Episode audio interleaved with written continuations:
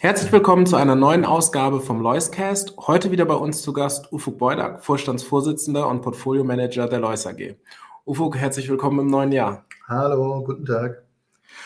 Ufuk, starten wir direkt in die Managergespräche. Was ist denn jetzt zum Jahresstart das dominierende Thema, wenn du mit Unternehmenslenkern sprichst? Gut, gerade jetzt zum Anfang Januar ist unsere Aufgabe eigentlich hier und da abzuklopfen, wie dann das letzte Quartal gelaufen ist. Das heißt, man spricht dann höflich mit den Unternehmen oder mit den Managern, versucht ein paar Aussagen mal in den Raum zu stellen, ob tatsächlich das Jahr so, wie wir es erwartet hätten, zu Ende gegangen ist. Und dann kriegt man gewissermaßen ein Gespür dafür tatsächlich, wie das Q4 dann eigentlich war.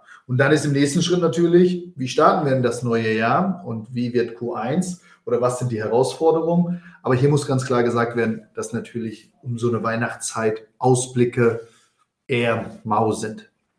Gucken wir auf die Aktienmärkte, fundamental gut gestartet. Wie ist dein Blick aktuell?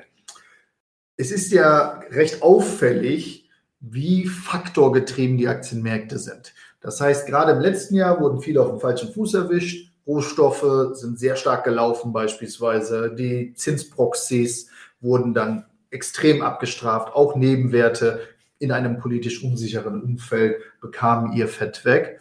Jetzt genau umgekehrt, wo die Inflationsraten fallen und die Zinsen vielleicht ihre Spitze finden, äh, schießen die zurückgebliebenen Werte sehr stark nach oben in den ersten Wochen, obwohl es sich ja fundamental nicht viel verändert hat. Natürlich werden die Erklärungen danach gereicht, dass China sich wieder öffnet, die Inflation gut ist, aber im Endeffekt brauchen wir halt eine positivere Stimmung, die Kurse steigen nach oben und umso länger das anhält, und da reden wir eigentlich über Tage und Wochen, umso stärker wird dann der Kaufdruck. Und du hast es angesprochen, zurückgebliebene Werte. Wo zeichnen sich denn aktuell besondere Bewertungschancen ab?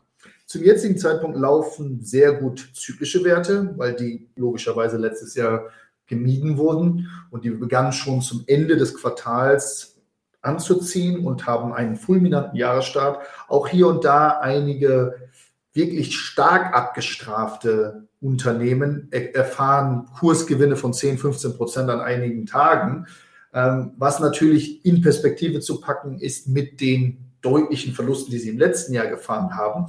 Aber wir bleiben hier doch recht optimistisch für gerade den Nebenwertebereich, weil wir da sicherlich noch Potenziale von 30, 40 Prozent haben in einem normalisierteren Umfeld. Und deswegen schauen wir uns explizit dort um. Wagen wir den Blick nochmal ein wenig in die Zukunft. Was denkst du, sind die Themen, die die Märkte in den nächsten Wochen besonders bewegen werden? Wir haben in dieser Woche erneut Inflationszahlen und im Endeffekt ist diese Dynamik zwischen Inflationszahlen und dem amerikanischen Notenbankverhalten ja das Schlüsselelement für gerade auch die ersten sechs Monate des Jahres. Ähm, und dann ultimativ, wie ist die Nachfrage oder wie stark ist der Nachfragerückgang zu sehen? Das heißt, bekommen wir so ein Stagflationsszenario oder ist es doch eher so, dass die Inflation stärker fällt, die Nachfrage aber nicht so stark zurückgeht, dass man eine gewisse weiche Landung oder eine kurze milde Rezession doch hinbekommen kann?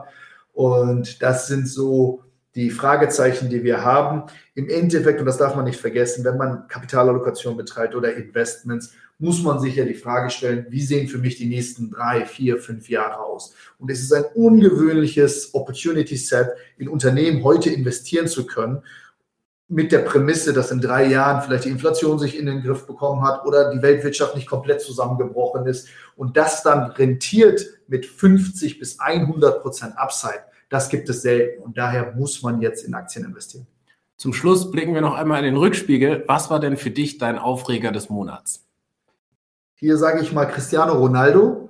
Es ist schon sehr ungewöhnlich, in welcher Geschwindigkeit ein hochgejubelter, vielleicht auch einer der besten aller Zeiten, in dieser kurzen Zeit in Ungnade gefallen ist und der sich dann jetzt manifestiert hat mit dem Wechsel nach Saudi-Arabien.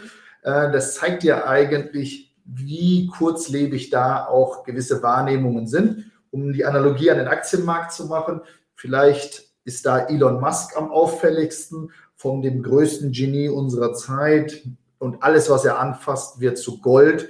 Können die Tesla-Aktionäre zum jetzigen Zeitpunkt äh, kein Lied singen. Das heißt, Der, die Aktie ist sehr stark unter Druck geraten seit diesem Twitter-Deal und er hat auch Aktien selber verkauft, um das zu finanzieren.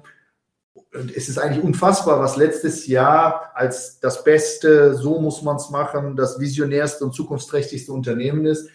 Blickt man zwölf Monate weiter, hat man sich mehr als halbiert und verliert und verliert und verliert und die Stimmen werden lauter. Und ich glaube, das ist ein ganz gutes Beispiel, wie das eigentlich in unserer Gesellschaft funktioniert. Da ist nichts für die Ewigkeit in dem Maße und die Seiten können sich schnell wenden. Ufuk, vielen lieben Dank für deine Antworten und viel Erfolg beim Investieren. Vielen Dank.